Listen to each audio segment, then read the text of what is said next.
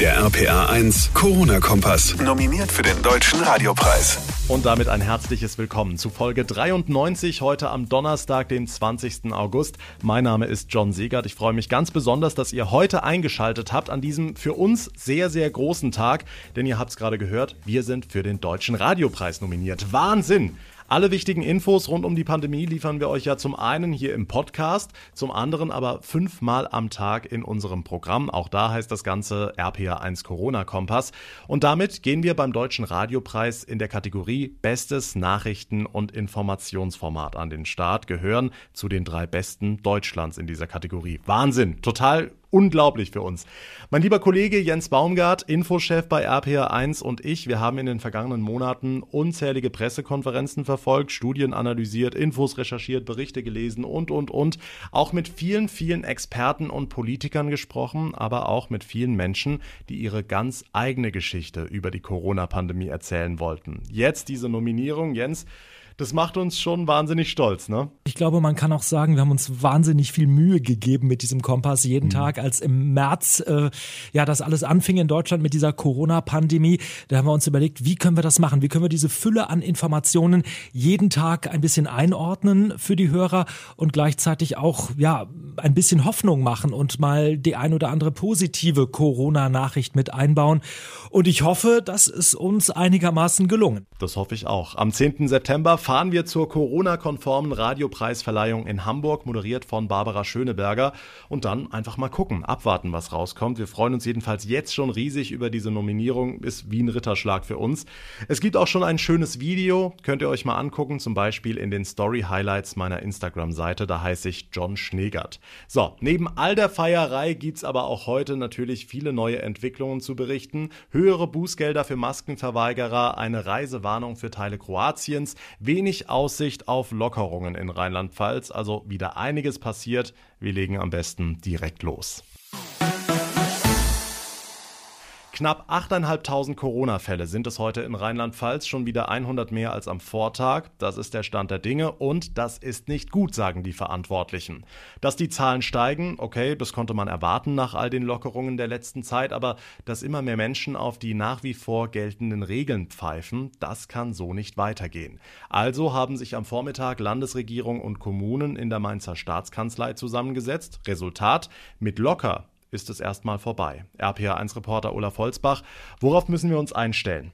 Also zuerst mal darauf, dass die aktuellen Regeln weiter gelten. Abstand, Hygiene, Atemschutzmaske, kurz AHA. Und dass es teurer wird, wenn man sie missachtet. Ministerpräsidentin Malu Dreyer. Das Thema Maskenpflicht, da gibt es inzwischen Nachlässigkeiten, die wir schlecht finden. Und deshalb werden wir die Bußgelder an dieser Stelle erhöhen, um deutlich zu machen, Leute, das ist eine ernsthafte Sache und das ist nicht irgendeine Lappalie. Von 10 auf 50 Euro, das ist die Idee. In Rheinland-Pfalz ist jetzt auch nicht drastisch. Noch besser fände es die die MP, wenn es eine bundeseinheitliche Regelung gäbe, auch zu Fasnacht, Fußball, Weihnachtsmärkten. Nächste Woche vielleicht in der Runde der Länder mit der Kanzlerin. Hm, die Kommunen, die sind doch auch zuständig für die Schülerbeförderung. Gibt es da eine Lösung für die vollen Busse? Ja, also es gibt eine Möglichkeit, sagen wir so. Das Land stellt Geld bereit für bis zu 250 zusätzliche Busse. Reisebusse, die momentan ja eh auf dem Hof rumstehen bei den Unternehmen. Hätte man das nicht vor dem Schulstart organisieren können? Es ist besser jetzt als noch später. Wir wollen jetzt so vorgehen, dass wir natürlich erstmal schauen, welche Buslinien sind tatsächlich überlastet. Das sind längst nicht alle. Wir wissen, aus Erfahrung, dass jedes Mal nach den großen Ferien nachgesteuert werden muss in den Bussystemen und das wollen wir jetzt äh, relativ rasch machen. Fritz Brechtel, Landrat des Kreises Germersheim und stellvertretender Chef des Landkreistages. Die Busse sind da. Gute Nachricht für Schüler und Eltern. Jetzt braucht es noch die Fahrer, dann kann es losgehen. Und dann haben vielleicht auch alle einen Sitzplatz. Land und Kommunen appellieren an uns Bürger, Corona-Regeln einhalten und gelockert wird in nächster Zeit erstmal nichts. Dankeschön, Olaf Holzbach. Was ist sonst heute wichtig? Hier ein kurzer Überblick. Wegen der steigenden Zahl an Corona-Neuinfektionen wollen sich Bund und Länder in der kommenden Woche erneut abstimmen. Laut der Nachrichtenagentur Reuters wird am Montag der Chef des Kanzleramts mit den Chefs der Staatskanzleien der Länder sprechen. Auch ein Treffen der Ministerpräsidenten mit Kanzlerin Merkel sei für die kommende Woche geplant, sagte heute die rheinland-pfälzische Landeschefin Malu Dreyer. Neben der steigenden Zahl an Neuinfektionen wollen einige Länder auch über mögliche Lockerungen sprechen, wie etwa weitere Öffnungen bei Sport- und Großveranstaltungen. Veranstaltungen. Vermutlich infolge der Corona-Einschränkungen ist die Zahl der Verkehrstoten in Rheinland-Pfalz deutlich zurückgegangen. Laut Statistischem Landesamt kamen im ersten Halbjahr 2020 landesweit 71 Menschen auf den Straßen ums Leben, ein Rückgang von gut 20 Prozent im Vergleich zum Vorjahreszeitraum. Auch die Zahl der Verletzten und der Unfälle insgesamt ging zurück, weil in den Lockdown-Monaten generell weniger Straßenverkehr herrschte. Luxemburg gilt nicht länger als Corona-Risikogebiet. Das Robert-Koch-Institut hat das Großherzogtum jetzt von seiner Liste genommen. Die zuletzt gültigen Reisebeschränkungen fallen damit weg. Luxemburgs Außenminister Asselborn zeigte sich erleichtert. Die Maßnahmen der Bundesregierung hätten in der Grenzregion zu tiefen Einschnitten geführt. Tja, während Luxemburg nun die Einstufung als Risikogebiet losgeworden ist, sind für Teile Kroatiens heute neue Reisewarnungen ausgesprochen worden. Betroffen sind die beiden beliebten Urlaubsregionen Šibenik-Knin und Split-Dalmatien. Nach Experteneinschätzungen befinden sich derzeit rund 180.000 deutsche Urlauber in Kroatien. Viele von ihnen müssen nach ihrer Rückkehr nach Deutschland jetzt zum Corona-Pflichttest durch diese Maßnahme und danach in häusliche Quarantäne, bis das Ergebnis vorliegt. Eine von ist Andrea aus Heuchelheim in der Pfalz. Sie ist gerade in Kroatien campen. Andrea, was bedeutet das Ganze jetzt für dich?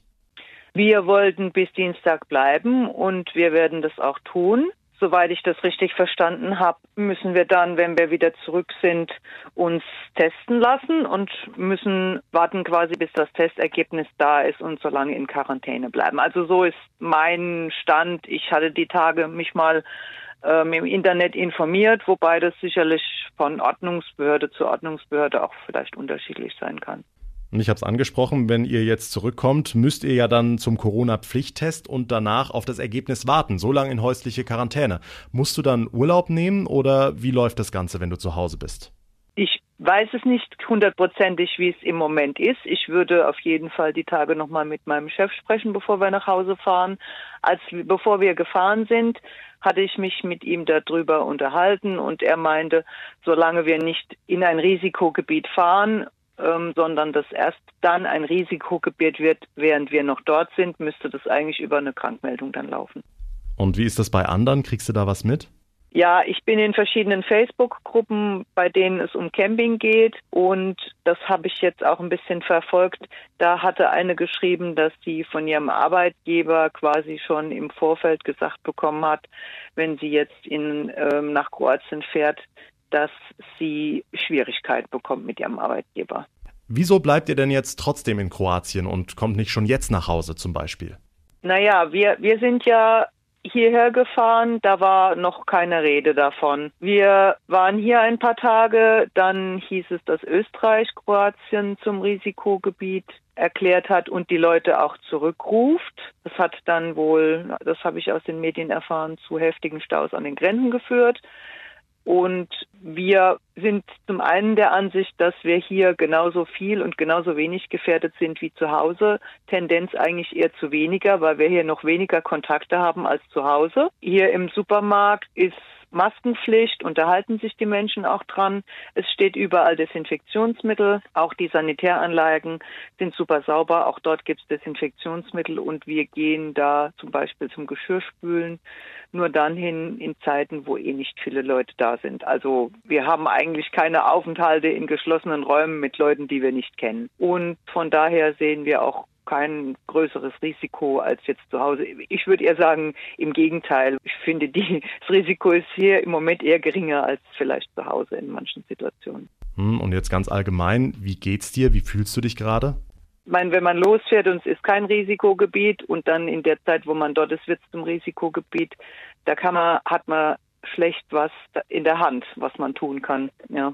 Ich finde es gut, dass ähm, erstmal nur Teilregionen von einem Land zum Risikogebiet erklärt werden, weil ich denke, die Leute in den Urlaubsregionen, die sich da Mühe geben mit Masken, Pflichteinhalten und Desinfektionsmittel und die ähm, vielleicht auch in ihrem Lokal nur jeden zweiten Tisch besetzen. Ich finde, denen gegenüber ist es schon unfair, irgendwo ein ganzes Land zum Risikogebiet zu erklären, wenn dann das eigentlich nur zehn Prozent von dem ganzen Land betrifft, tatsächlich, wo so viele ähm, Infektionen stattfinden. Andrea aus Heuchelheim in der Pfalz. Sie ist gerade in Kroatien campen, also in einem Land, für das das Auswärtige Amt heute Teilreisewarnungen ausgesprochen hat. Dir weiterhin alles Gute und halt die Ohren steif. Danke für das Gespräch. Damit komme ich zum Ende der heutigen Ausgabe. Wenn euch der Podcast gefällt, dann würde ich mich sehr freuen, wenn ihr ihn abonniert. Gerne könnt ihr mir auch eine Bewertung hinterlassen, zum Beispiel bei iTunes. Mein Name ist John Segert. Ich bedanke mich ganz herzlich fürs Zuhören. Wir hören uns dann in der nächsten Ausgabe wieder. Bis dahin wünsche ich euch eine gute Zeit und vor allem bleibt gesund. Nominiert für den Deutschen Radiopreis in der Kategorie Bestes Nachrichten- und Informationsformat. Der RPA 1 Corona-Kompass.